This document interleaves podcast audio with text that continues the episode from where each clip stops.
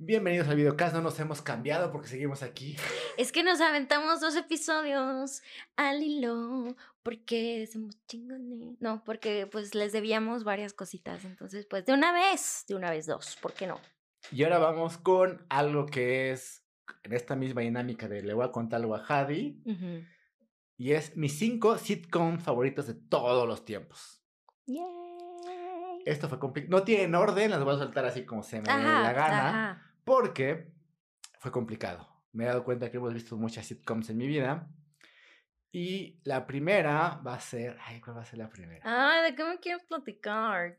Que aparte es algo muy chistoso. No sé si les pasa a ustedes, chicas y chicos y chiques, que cuando tienen un novia, novio, novie, em, pues empiezan a adquirir un poco sus gustos, ¿no? Entonces, John va a hablar de, me va a platicar de estas cinco series, pero en realidad les vamos a platicar de estas cinco series. John sabe muchísimo más de ellas y quisiera también saber, pues, qué te, qué te motivan, ¿verdad? ¿Qué te mueven, qué te provocan y por qué te gustan tanto? Ok, la primera inevitablemente es la serie o la sitcom que cambió la sitcom. Antes de él no había muchos estandoperos haciendo sitcom. Ya después se volvió como, como algo normal, ¿no? De hecho, sin Seinfeld no habría Home Improvement. Improvement. Improvement. Perdón, ¿eh? Porque soy la, soy la Marta de baile de la relación.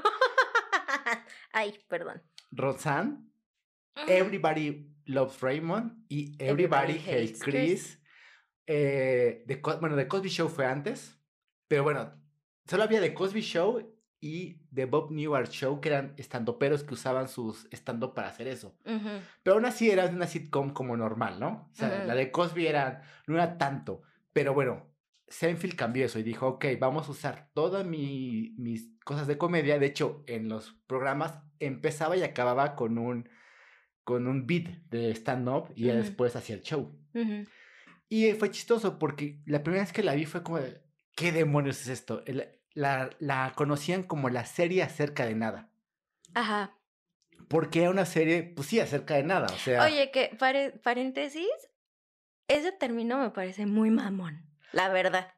Porque no puede ser una serie de nada. O no, sea, o sea, pues es que las, las sitcom tenían como una historia, o sea, como es, son los, el papá y los hijos, y el papá se dedica a esto, y aquí, pues era una serie acerca de neoyorquinos que vivían su vida y tenían a veces pareja, a veces no pareja, y eran pues como, es. era como ambivalente, creo que eso era lo bueno. mm, Fíjate que ahorita que dices eso, me parece que hasta eh, Seinfeld es influencia directa de otras series muy exitosas, como Will and Grace y como también mm, ah, Friends o hasta The Big Bang Theory.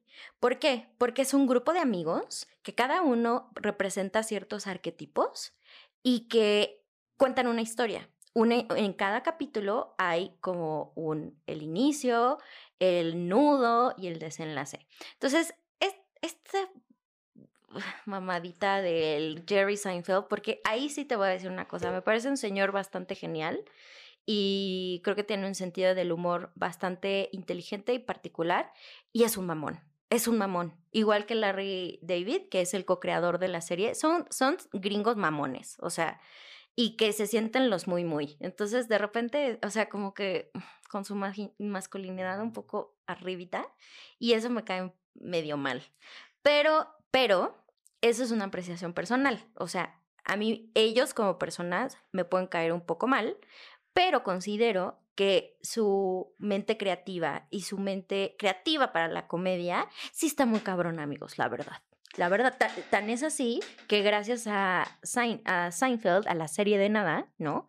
Pues vinieron muchas otras más, como dijiste, o sea, es precursora de esto, no solamente Friends, este, y las otras cosas que dije, sino este de Everybody Hates Chris, Everybody Loves Raymond, o sea, Louis también. Louis, Cancelado. cancelado, pero bueno, ajá. que tienen esta, esta misma onda de un, alguien que hace stand-up, vamos a pasarlo a que actúe. Porque también es- eso fue un reto, porque él no era actor, no venía de, de hacer televisión, solo hacía sus beats stand-up y de repente crearon esta serie. Y fueron, fue maravilloso y además también fue un parteaguas para mucha gente. sí lo fue. Sí, sí, sí, muy cañón. Marcó una generación. Eso me queda claro, ¿no? Y además creo, no sé si tenga el récord a, la serie con más fits interesantes. Mm. Porque es algo que platicábamos el otro día, que es simplemente toda la gente que salió ahí, que eran famosos. Es que, sí. Eran, bueno, que fueron, eran y después se hicieron famosos. Son... Está muy cañón. Y en ahí yo creo que hay un trabajo, tanto de escritura de guion como de casting, muy cañón. Y en esas dos actividades, tanto Larry David, que es el creador de la, serie, junto con Jerry Seinfeld, pues estuvieron muy involucrados. Entonces, pues sí, muy mamones, la verdad, muy mamones, pero pues también muy geniales. Y de hecho le platicaba un año a Hadi de Brian Cranston, que estuvo como, era el dentista de Seinfeld, que también había como esta apertura a hacer comedia. Porque e, él dice que una vez había una toma y él estaba haciendo el ensayo y de repente un sonidista le dijo, oye, ¿qué te parece si de la máscara te das un como si se diera una rayita. Ajá, como ya ven, bueno, esto es en los como 80s, 90s, ¿no? usaban esta mascarilla. Que usaban, sí, la mascarilla que no sé qué químico tiene, que sí, bueno, tiene, ¿no? Y que utilizaban los dentistas pues para que te durmieras, ¿no? Entonces, ese era el gag, o sea que Brian Cranston pues, se, ajá, se, se, diera un pasoncito con el bonito gas y después ya le diera este, atención a Jerry Seinfeld, ¿no? Pero eso se lo dijo un sonidista, le dijo, oye, ¿por qué no haces esto? Se vería muy cagado. Y él dijo, ok. Vino la toma, lo hizo y Larry David decían que nunca se reía de algo chistoso, pero decía, that's funny, háganlo. Y tenían esa, esa habilidad, ¿no? De gente de que te dejaban trabajar, dejaban que la gente también experimentara porque entendían que era comedia y si daba gracia lo podías hacer. Y también, pues, la red David es genial. Sí, la neta sí. No sé si metiste su serie en tus favoritas. No, no la metí su serie, pero tiene su serie, su serie que es como un spin-off de Seinfeld que se llama Curve Your Enthusiasm. Y siempre hacen burla de eso, que a cualquier lado que va la red David dicen, él es el creador de Seinfeld. Ajá, y la gente es así como de, o sea, si tú ves a, a Larry David en la calle, pues es un señor, un señor gringo, ahí, caminando por la calle. Jamás te, te, imaginas que es el creador de esta serie, que además, pues el señor tiene mucho varo y así, y es como una referencia también en, en Curve Your Enthusiasm, ¿no? Que este, pues nadie lo conoce y el güey, pues caga varo y es así, pues mucha gente en Hollywood le super mega ultra besa los empeines, pero pues nadie sabe quién es. Entonces, ese es algo chito, chito. El hombre detrás, ¿no? El hombre detrás. Sí, claro, claro. De hecho, entre los fits que estuvieron en la serie, estuvo Courtney Cox, estuvo John Favreau, estuvo Dennis Richard, estuvo Debra Missing. Messing. Messing. Sarah Silverman. ¡Ah! Y eh, además, ¿saben que está muy chistoso? Ay, mi Molly Shannon. Que muchos de, muchas de estas personas, ay, demonios, en ese momento a lo mejor no eran tan famosos ¿no? Y algunos sí eran famosos. Y algunos sí, o sea, no todos, ¿no? O sea, como que tenían así sus cameos de superestrellas del momento, ¿no? Y de otras personas que no eran tan famosas en ese momento, pero oh boy, sí se hicieron famosas después. O sea, por ejemplo, Courtney Cox ya era fam Ah, no, todavía no existía este Friends, sí es cierto. Y ya salió. Entonces, hagan de cuenta que esto era como una em, Rosa de Guadalupe. No, no, es cierto. Como unidad de víctimas especiales. Pero sí puede ser como Rosa de Guadalupe. Pero sí también, porque mucha gente famosa y no famosa, ¿no? Pero que después se vuelve famosa, eh, salió en La Rosa de Guadalupe y pues ya salió en unidad de víctimas especiales y otras que se hicieron famosas después, pues también salieron. Hagan de cuenta, hagan de cuenta que pues como no existía nada de eso, pues sí existía Seinfeld. No, y salía en la serie que del momento, pues te daba mucha publicidad. De hecho, también estuvo Bob Odenkirk. Odenkirk. Odenkirk, que lo pueden reconocer en Better Call Saul. Ajá, o en eh, la serie Breaking Bad, donde también sale Brian Cranston. Ajá, lo que es la vida, amigos, porque seguramente estos morros ni se imaginaban que iban a hacer una serie que iba a ganar todos los premios de la vida y que iba a estar considerada dentro, en la historia de las series como una de las mejores, ¿no? Pero ahí andaban, miren. O sea, ahí coincidieron, no coincidieron en capítulos, ¿En capítulos? pero sí en la serie. Entonces, véanse, en fin, sí, yo creo que hay, hay temas que ya han envejecido y sí, quizás no sean políticamente correctos ahora, También tenemos en cuenta que fue grabada en un Nueva York feo, en un Nueva York culero. Sí. Donde todavía sí. era, era Nueva York, era un Nueva York culero, un Nueva York que no te apoyaba, un Nueva York que se reían si te veían robándote. Era ese Nueva York. Entonces también entendamos ese momento, pero también entendamos que fue un parteaguas para que existan otras series y que además sí deben de verla. Deben de verla por lo menos. Hay un capítulo en el que se basa de perder tu carro en un estacionamiento, que se me hace genial. Eh, Porque cuántas veces no nos ha pasado, ¿verdad? Otro capítulo se basa en el que están esperando una mesa y ah, eso está bien chido, sí. y todo lo que pasa mientras esperan la mesa, porque además, pues, neoyorquinos desesperados, ¿no? Entonces están, eh, eh, llevan cinco minutos y es así de, ya, ya, ya, ya. Y todo lo que pasa en un episodio de 20 minutos está muy chingón. Sí, la verdad es que eh, hay, como dices, John, hay algunos capítulos que neta todos te cagan la madre porque o sea, ya es como de, de verdad la gente pensaba así, qué horror. Pero eh, también funciona muy bien para entender ese contexto y darnos cuenta de que pues la humanidad hasta cierto punto también ha evolucionado, ¿no? Y hay otros capítulos que son bastante neutros, ¿no? Que, que hasta se, hace, se hacen burla ellos mismos, ¿no? Y que me parece que son los más divertidos. Entonces, échensela, échensela, está buena, está eh, buena. Y nada más algo interesante también en aquel entonces había una rivalidad entre Jerry Seinfeld y Tim Allen. Y si les gustó Home Improvement, se va a dar cuenta que Tim Allen le robaba muchos beats y muchas formas hasta de moverse y caras. Sí, porque hasta se parecen un poco. O Pero sea... tenemos en cuenta que Seinfeld era más famoso en aquel entonces que Tim Allen. Y Tim Allen sí, sí había cosas que digo, neta, le estaba robando los movimientos, le estaba robando los beats. Pero bueno. Pero bueno. Había una rivalidad. Pasemos a la segunda. Voy a agarrarla así, así nomás como, como se me vaya dando. Ay, esa me costó mucho trabajo escogerla, pero creo que Jade va a entender por qué la escogí y es South Park. Ah, sí, sí, sí. Creo mucha gente, porque mucha gente le gusta South Park. Pero es muy chistoso porque mucha gente se quedó con el South Park del inicio. South Park. Ajá, cacapedochis. y después South Park se convirtió en una cosa, en una crítica social, evolucionó. Este, los dos creadores llevan todo el tiempo juntos y además, si un día pueden ver, hay un documental, voy a poner el link, de cómo hacen South Park. Literal, es como un pitch donde está toda la gente y dice, ¿qué vamos a hacer? No, pues se me ocurre hacer esto. Y cada vez intentan como estirar la liga. De hecho, tienen a una abogada que todo el tiempo es como de, marca, oigan, hoy van a hacer esto, creo que nos van a demandar. Quizás nos demanden, porque cada vez intentan ir más allá, ir más allá, ir más allá.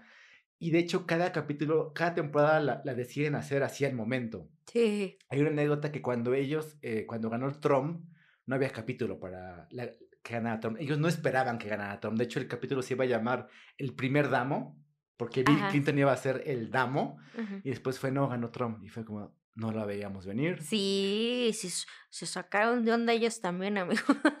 Entonces es más interesante que sea una serie que ha cambiado, una serie que se escribe al momento, una serie que también ha tenido muchos feeds. De hecho, Bill Harder estuvo escribiendo con ellos y ayudando en voces. Y que también su hija haga voces. Es algo hermoso. No la hija de Bill Harder. Sino la hija de... de uno de los creadores. Ese es bien bonito. Porque hay un personaje que es eh, un hermanito adoptado de uno de, los protagonistas que es canadiense y tiene una voz así como de bebé, o sea, de bebé de bebé, ¿no? Y es muy chistoso, obviamente, porque sigue siendo un humor de cacapeo cheese, ¿no? Y conecta creo que también con la audiencia con su humor cacapeo cheese, que puede ser divertido hasta cierto punto, ¿no? Y pues escuchar a, una, a un bebé decir caca, pedo, chis, pues sigue siendo chistoso, ¿no? Hasta cierto punto. Y también creo que la manera en la que están metiendo este humor tan escatológico a veces, tan infantil a veces, ¿no? Ha sido, ha evolucionado, como bien dijiste, John, y ha sido, mm, eh, y se integra de una forma muy inteligente, que una que solamente personas que llevan tanto tiempo haciendo esto, ¿no? Y que le ponen tanto amor y que le ponen tanta dedicación, pueden lograr. o sea, si, si hubiera más gente eh, creativa, a lo mejor, o más gente involucrada en este proyecto, a lo mejor no se podría hacer o no tendría esta continuidad tan bonita o esta evolución tan bonita, ¿no? Y también que no tienen miedo, de hecho, también hicieron un videojuego. Los dos videojuegos que han hecho son maravillosos y en un capítulo se burlan de las franquicias que se dedican a hacer videojuegos y al final es como, y compran este juego. Es como, ¿cómo puedes hacer esto de burlarte contigo mismo todo el tiempo? De no tener miedo, porque pasa con muchos programas y muchas sitcoms que de repente es como de no podemos romper esta, esta barrera, ¿no? Y South Park dice, ok, ¿cuál es la barrera? Ok, el siguiente temporada la voy a romper. ¿Y cuál es la siguiente barrera? Y también algo que me gusta es que como lo hacen al momento, dicen, ok, ¿qué está pasando en el mundo? Y a veces hasta se adelantan a lo que va a pasar. Es como esto de Trump, ellos ya lo veían venir. Ya veían venir que esto de Trump se iba a poner rudo. No esperaron que ganara, pero sí le hacían mucha burla a Trump y de repente fue, ok, ganó. Entonces creo que eso le da mucha fluidez, mucha... Y también tienen capítulos espectaculares de cada temporada que pueden ver. Sí, yo la verdad es que... Y no es difícil verla, la pueden ver en Comedy Central. En Comedy Central. exacto. Dense chance. Dense chance y yo creo que si apenas le van a entrar a South Park, honestamente les recomendaría tal vez las últimas seis, siete temporadas, que son como las más em, evolucionadas.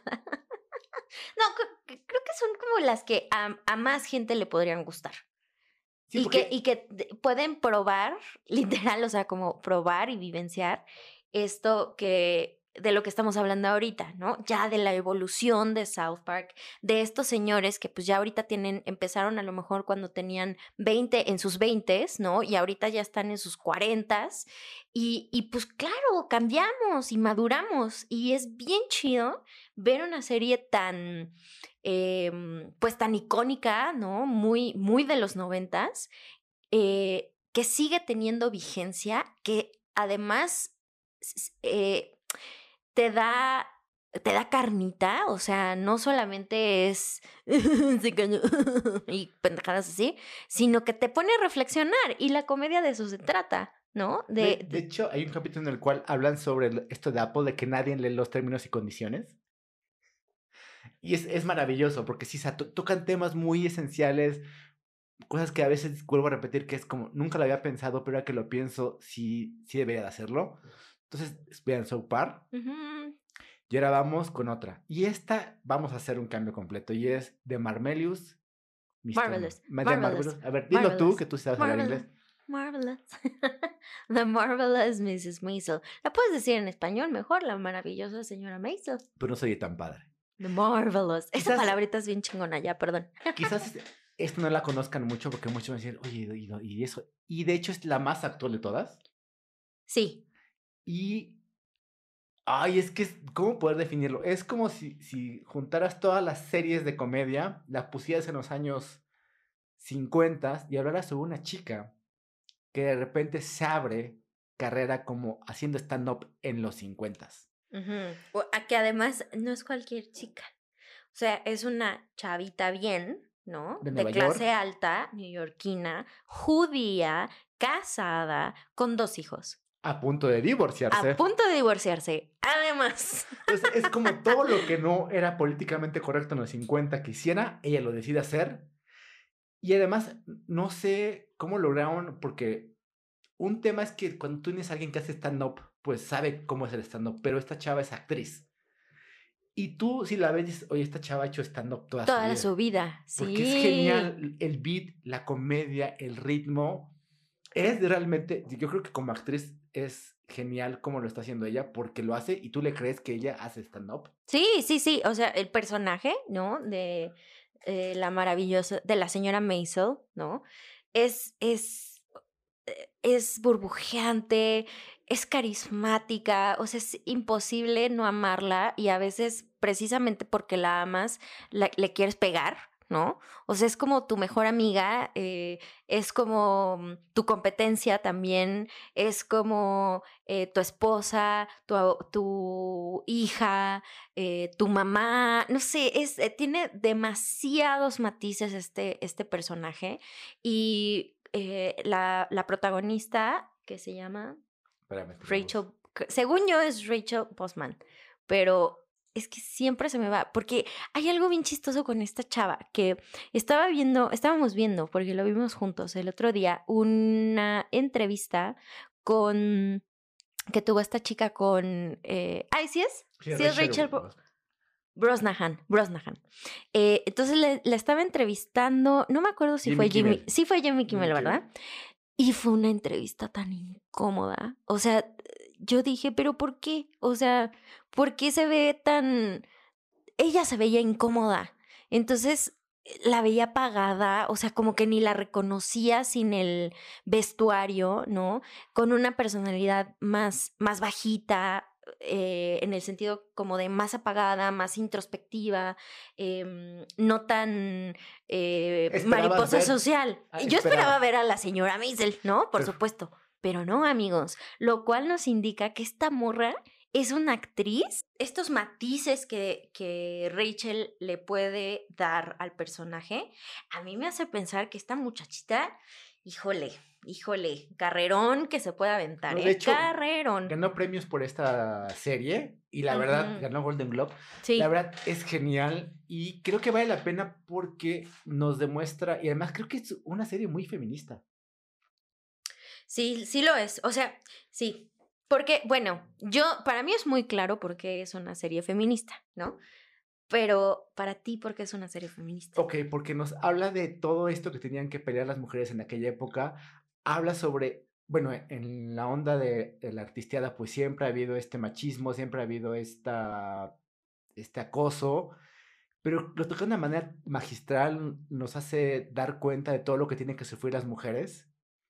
Porque para nosotros es normal que haya, haya, chavas haciendo stand-up, haya chavas haciendo ese tipo de, de cosas, pero en, en, esa época no. Y también esta onda de, de, mm, Hay una parte en la cual ella siempre se levantaba antes que el esposo para verse genial.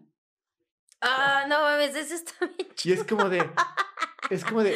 Es muy cagado. Y alguna vez el esposo la ve normal y es como, oye, pero no te ves como siempre. Es que yo me levantaba temprano para. Te ves enfermita, todo bien. pues no, sí. Pues yo me levantaba antes que tú para amanecer así, perfecta. Y es como de. Y también me da esa también otra parte que es como, ella siempre tiene que andar vestida a la línea, ¿no? Y es como de... Impecable, a la moda. Y es, y es como todas estas cosas que intuimos que las mujeres tienen que hacer, pero no, no sabemos todo el trabajo que les cuesta y todo el sufrimiento que tienen que hacer porque la sociedad dice que así tienen que ser. Entonces, es genial. Sí, es, está bien chida. Y ver cómo también ella misma va rompiendo sus paradigmas y va retándose a ella misma primero, o sea, todo lo que ella creyó que era verdad, pues como todos, ¿no? Llega un momento en el que nos damos cuenta de que no, de que no, de que así no es. Y esta crisis de, de, identidad también, ¿no? Como de decir, mierda, güey, o sea, lo que me dijo mi mamá, esto que me dijo mi mamá, que me tenía que despertar como una hora antes de mi esposo para, este, ponerme la pestaña postiza y quitarme la mascarilla que me puse una noche antes y ponerme rubor y ponerme rímel y despertar así fresca como la mañana y que mi esposo abra el ojo y me vea espectacular para que siempre esté enamorado de mí a la mierda, güey, porque de todas maneras te vas a divorciar, ¿no? Ese tipo de confrontaciones personales, ¿no? Como de mucho autocuestionamiento suceden todo el tiempo en la maravillosa señora Maisel y, y es bien chido porque aún esta serie que está ambientada como en los 50, 60, ¿no? Hace 70 años, eh, son, presenta situaciones que se siguen eh, perpetuando el día de hoy, ¿no? O sea, como mujeres se nos sigue exigiendo ser bonitas, ¿no? Y los hombres se encabronan porque nos pintamos los pelos de las axilas, ¿no? O los hombres se encabronan porque nos dejamos las cejas o no nos depilamos el bigote o, no sé, eh, usamos faldas largas, cortas eh, y no nos depilamos las piernas, ¿no? O sea, son pendejadas, güey, que no puedo creer que 70 años después, ¿no? Los hombres se sigan súper mega ultra ofendiendo porque somos dueñas de nuestro cuerpo y porque pues a veces me va a dar hueva rasurarme las axilas y si hay un chingo de calor, igual me voy a poner una playera sin mangas, ¿me entiendes? Y no sé, es, eh, es, me encanta eh, eh, y que además todo esto lo presente en forma de comedia, está muy cabrón. O sea, el, el guion es espectacular, el diseño de vestuario no tiene madre, este, la fotografía está impecable. Es más, si ustedes estudian para dirección de fotografía o directores, tienen que verla porque hay planos secuencias que son hermosas. Hay veces que te preguntas cómo lograron esta toma. También voy a dejar los, los detrás de cámaras porque hay tomas que dices, ¿cómo lo lograron? Porque hay, un, hay planas secuencias que literal son de video de música, o sea, de, ese nivel. Sí, sí. De, de, rigor, de repente hay una parte donde ella trabaja como telefonista y hacen una plano secuencia. Oh, no, mames, esa está hermosa, está hermosa, sí me acuerdo, claro que sí. Y también juegan con los tiempos de cuando eran novios y cuando están casados y de repente son tomas así que dices, wow, o sea, no notas el cambio de luz, no notas nada, o sea, las plano secuencias de esta serie son geniales. Entonces, tienen que verla. Bien recomendada. Y además, como guiño, guiño, eh, esta serie está inspirada un poquito en otra em, precursora y así diosita que, que en paz descanse, eh, mi Joan Rivers, ¿no? Entonces, si no la ubican, seguramente sí la ubican. No importa que no sepan quién es, sí van a saber quién es. Porque esto de que los programas de tele y así estén en las alfombras rojas y todo se enfoque en qué llevas puesto, esta pregunta de, eh, de eh, what are you wearing? ¿Qué estás, qué, estás vistiendo? ¿No? O eh, qué diseñador estás vistiendo y demás en las alfombras rojas, lo inventó Joan Rivers. Y es una así diosita del stand-up también, diosita de los programas talk shows. Ella estuvo con este Johnny Carson un tiempo. Ajá, ajá. De ese nivel es. De ese nivel. Y también justo eh, Joan Rivers también era una mujer judía eh, de clase alta, ¿no? Que se quiere dedicar a la comedia y que, a diferencia de la maravillosa señora Maisel, ella sí contó con el apoyo de su esposo, que fue su representante hasta el día que falleció, el esposo y que continuó la tradición de esto de la moda y la crítica y la la comicidad de todo esto con su hija y tenían este programa poca madre que se llamaba Fashion Police en E! Entertainment Television que ahorita ya no sé si siga, realmente John Rivers murió hace algunos años, no muchos, creo que menos de cinco años tal vez. Y el programa pues ya no fue lo mismo, pero es una joya.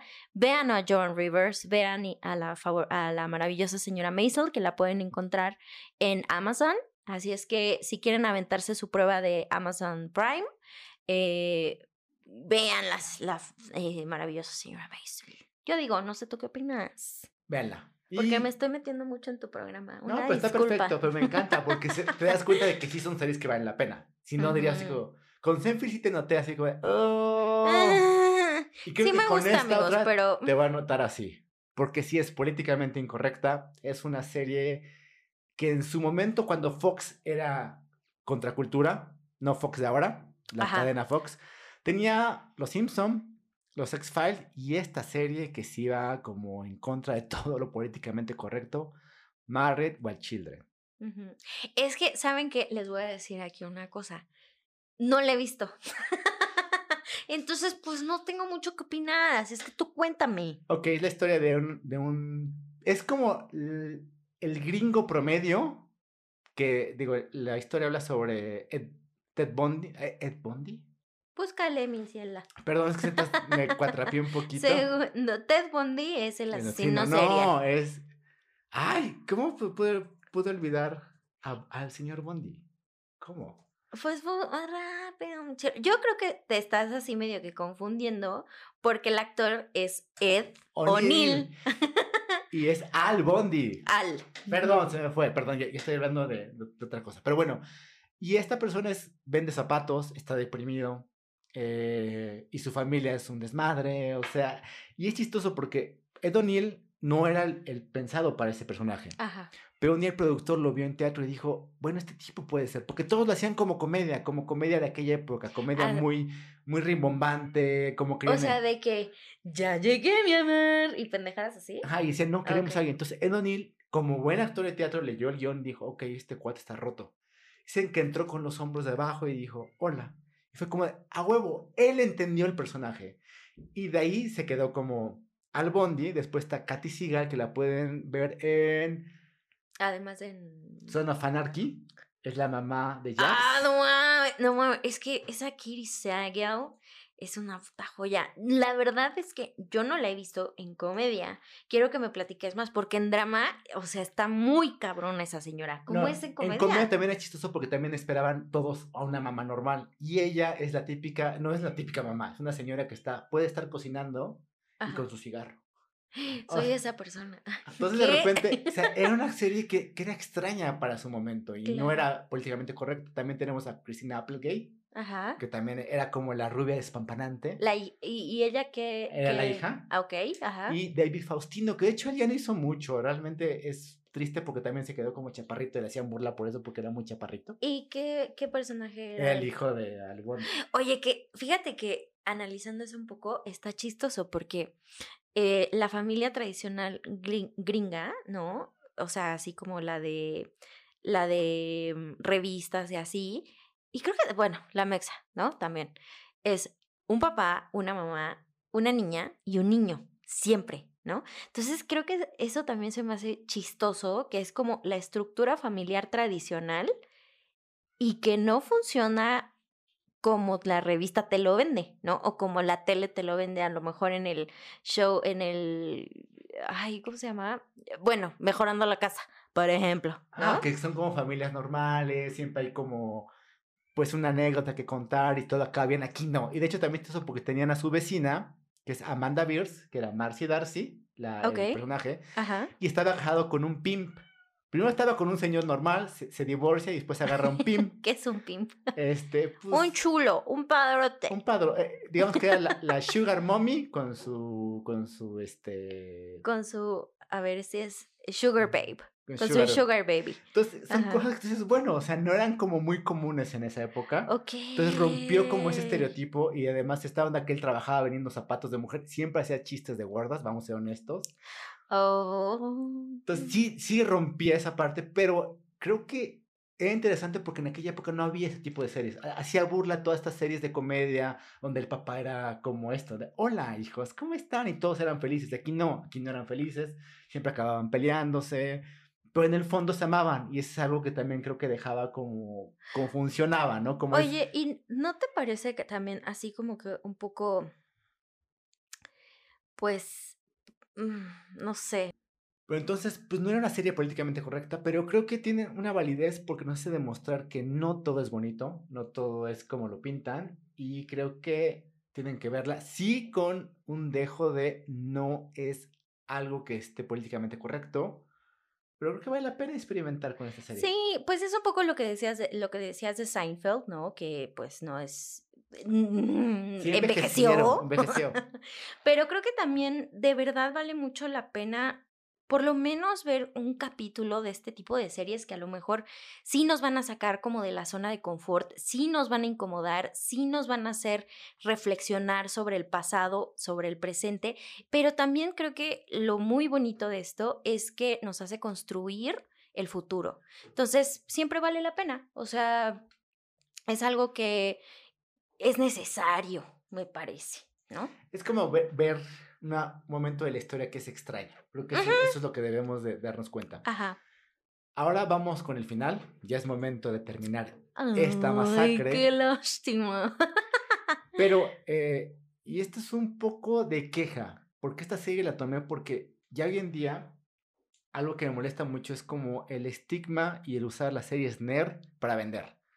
Digo, Chuck Lorre lo hizo muy bien con Big Bang Theory, pero siento un punto que se me hace como como vanagloriar a los nerds y, que sea demasiado cliché. Mm, Entonces llegó Mike Jott, creador de Babies and Bothead, e hizo algo que para mí le dio una vuelta de tuerca y demostrarnos de una manera muy caótica, muy capitalista, cómo funciona Silicon Valley y la serie se llama Silicon, Valley. Que de entrada se me hizo extraño porque yo esperaba pues comedia, muy al estilo de Mike Judd, pero de repente fue como de, esto tiene, es sombrío, y sobre todo si ustedes están empezando un negocio, se dan cuenta que todo el tiempo van a pelear con cosas, todo el tiempo parece que están a punto de lograr que su empresa se vuelva gigantesca y de repente es, no. Shit fucking happens. Y sobre todo en Silicon Valley son burbujas, donde de repente las empresas valen millones de dólares en un día y el siguiente día valen nada. Entonces, este juego se me hizo interesante con Silicon Valley, además que hay una parte donde de repente un geek dice, es que tú no eres como yo, tú no has sufrido lo que yo he sufrido, tú no sabes lo que es ser yo. De repente dices, oh, fuck, porque esta gente se ha sufrido, esta gente de repente está creando y tiene un estigma, porque al fin del día son cerebritos, son nerds. Y que en realidad me parece que también es un eh, análisis de hasta dónde estas personas que fueron acosadas, que fueron lastimadas en su infancia y adolescencia, llevan ese estigma a su adultez. Y cómo también ese mismo estigma hace que sus negocios, que sus relaciones personales se vean impactadas por el efecto del trauma.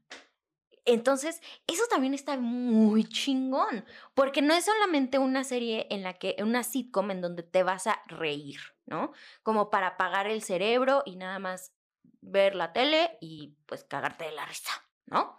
O sea, ¿te das cuenta que todas las series que hemos recomendado tienen eso? Como que hay un punto en que sí, sí, creo que el humor eh, tiene que ser reflexivo, si no se vuelve plano. Plano. Y creo que esa, esa serie, sobre todo Silicon Valley, tiene eso, que se vuelve reflexivo. Perdón por interrumpirte, pero es que de repente me llegó el insight. No, tienes toda la razón. oh, no me había dado cuenta que todas tienen eso. Tienes esa, esa salud. Una disculpa, no es COVID. COVID. Este, reflexión. Continúa.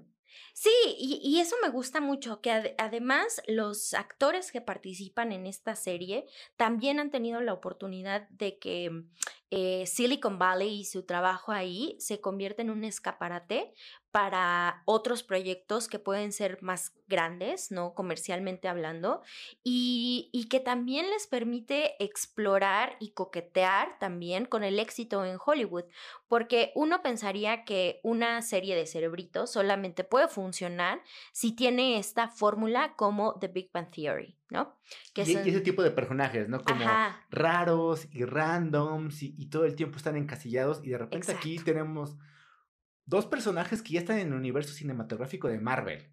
Ajá. Y uno como fuertote, que es Kumali Nanjani, que, ya, tiene cuerpazo y ya está en otra onda.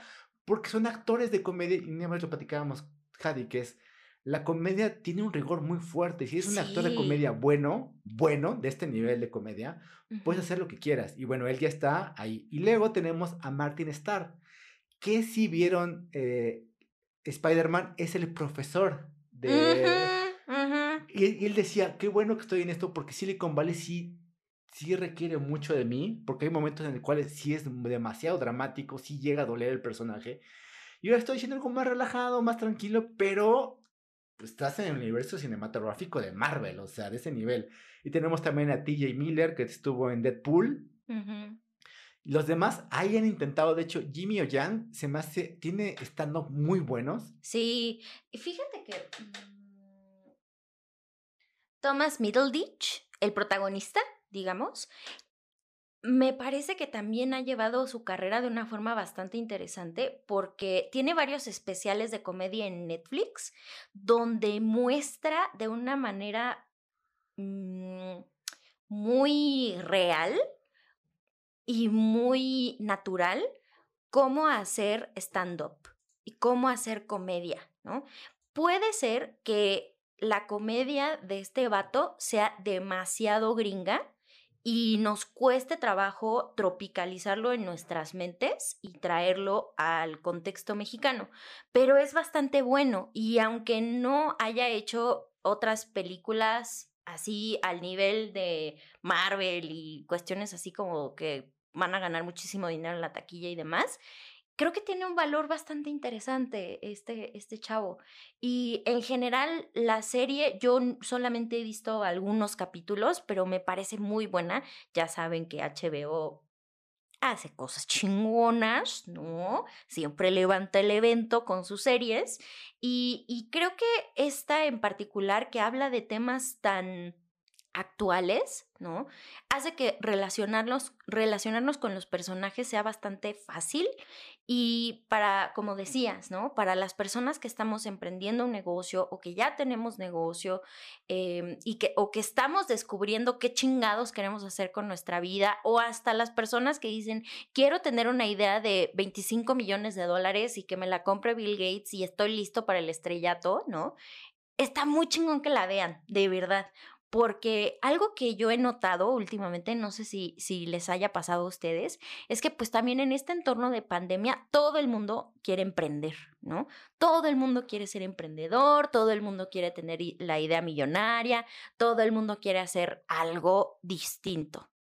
Y para eso no solamente se requiere de la creatividad, se requiere de una pinche chinga y de tesonearle cabrón. El otro día estaba viendo un video en Instagram que me pareció cagadísimo y que yo dije, pero por supuesto que sí, que era Snoop Dogg recibiendo un premio o una cosa así, y decía, a la primera persona que me tengo, que le tengo que agradecer por este premio es a mí, porque yo soy el que no tomó vacaciones por años, el que se desveló, el que no tuvo varo, el el que realmente hizo que esto funcionara, ¿no? Entonces también a veces como que también hay una idea de que tenemos que dejarle, dejar que el universo haga su trabajo y demás.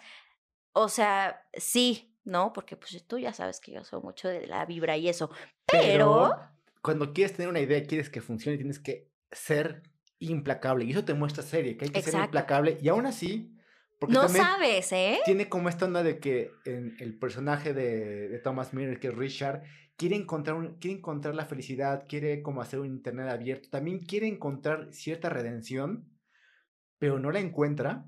Y eso también te hace sentir esta humanidad disfrazada de, de, comercialismo, de capitalismo, de esta pelea, sobre todo en un mundo como lo es Silicon Valley, donde se manejan cantidades y cosas realmente exorbitantes de dinero. exorbitantemente absurdas. De hecho, hay una, anécdota que me gusta mucho, que es donde dos CEOs de repente van en sus aviones privados y se dice uno al otro, oye, ¿vas al mismo lugar que yo? Sí. Y se van. Y después regresa y dice, ¡ah, qué idiota! ¿Por qué? Y tú dices, ah, ¿por qué no viajan juntos? Dice, no, ¿por qué no cuando llegas a 25 mil este, pies, pies ajá cuando tengas wifi, te conectas y jugamos una partida de ajedrez. Y literal, hay gente en Silicon Valley que tiene esa, esa mentalidad, viven con esta onda de somos millonarios, tenemos vuelos privados, somos esto un día y el siguiente día no son nada, porque así es la, lo rapaz de Silicon Valley, así es esto y también es esta onda de crear algo en Silicon Valley es un reto. Sí, lo porque es. nomás hay un Steve Jobs y nada más hay un Bill Gates. Y de los demás, pues vemos. Vemos, vean, eh, Elon Musk que cada vez está en bancarrota, tiene dinero. Bancarrota, tengo dinero. Entonces, véanla. Sí creo que es un humor a veces muy gringo y muy, muy nerd, pero sí, como dijo Javi, si ustedes están emprendiendo, si ustedes quieren empezar un negocio, ustedes están buscando la idea millonaria. Es una serie que deben de ver. Se van a reír, van a sufrir, y al final. ¿Cómo es emprender, amigos? ¿Cómo es emprender? Así es. Eso también es algo que me, que me fascina de Silicon Valley.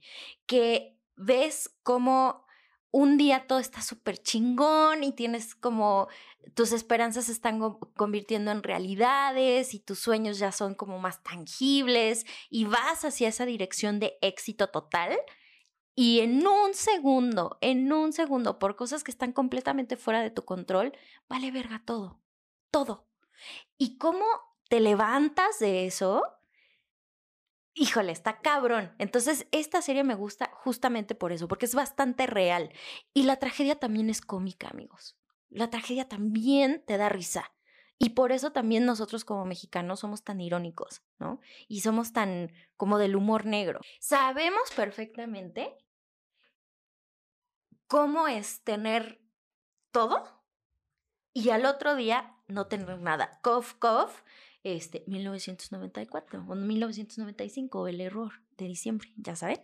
Entonces, está bien chido porque ahorita, como les decía, ¿no? En este contexto donde sí, a huevo, emprende, emprende, ya es tu negocio y la chingada, la gente, los pinches vendehumos, jamás te van a decir lo mucho que va a costar. Lo que se sufre. Y que vas a sufrir. Porque amigos. Vas a dormir. tú lo sabes. ¿Cómo te sientes ahora? Porque antes de saber que Jonathan y yo tenemos negocios, ¿no? ¿Cómo te sientes en los negocios? Pues cansado. Yo no entiendo que cuando uno quiere algo, va a costar. Yo creo que esta serie no va para la gente que cree en, el, en la vida Godín de ocho horas y que todo siempre va a ser lo mismo. Esa gente quizás se encuentra esto extraño, pero señores, si uno quiere hacer algo exitoso, hay que sudar. Y, tienes que chingarle. Y vas a sufrir. Y te va a doler. Y vas a crecer. Y aunque ese negocio no funcione, esa fortaleza te va a dar chance de recuperarte y hacer alguna otra cosa. Que a lo mejor puede ser negocios o a lo mejor va a regresar a la vida godín, no importa, pero esa experiencia te va a dejar mamadísimo, mamadísimo, de verdad. Bueno, entonces para cerrar, creo que me ha servido entender que estas series a Heidi también le gustan, entonces a ustedes también les pueden gustar. ¡Claro! Y creo que este ha sido el episodio más largo que hemos tenido, lo cual me hace sentir muy feliz porque creo que pueden escucharlo, pueden divertirse, pueden ver estas series. También las series que a ustedes les gusten, díganos. Sí, cuéntenos si quieren que hablemos de alguna serie en particular o que hayan descubierto alguna joyita y que quieran compartirnosla, nada más como por el puro gusto de ver algo que vale muchísimo la pena. Coméntenos, coméntenos, están nuestros canales de YouTube, estamos en Spotify, no tenemos redes sociales, eh, eso es como raro. Pero... Vamos a abrirlas, yo creo que es el momento de abrir las redes sociales. De ¿Cómo ven? Hagamos una votación. Si quieren que abramos las redes sociales, dejen su comentario por aquí. Y pues nada, ¿qué, qué, qué, qué más quieres decir, mi vida? Nada más que estas cinco series para mí representan mucho y se quedaron muchas como Community, eh... Ya, oye, no me spoiles, ah, spoileres por favor mi top 5, porque estos próximos dos capítulos pues van a ser muy John, ¿no? Pero los próximos van a ser Hadi hablándonos sobre las cosas que ya le gustan. Sí. Así que bueno, déjenos sus saludos, mucho amor, ven estas series, ríanse, lloren, diviértanse, porque pues eso es toda la vida, ¿no? Y sean felices, sobre todo. Queremos que estas recomendaciones los hagan crecer, les den como algo de aprendizaje o por lo menos que los hagan pasar un muy buen rato y que sean felices. Muchas gracias. Chao. Chao, besitos.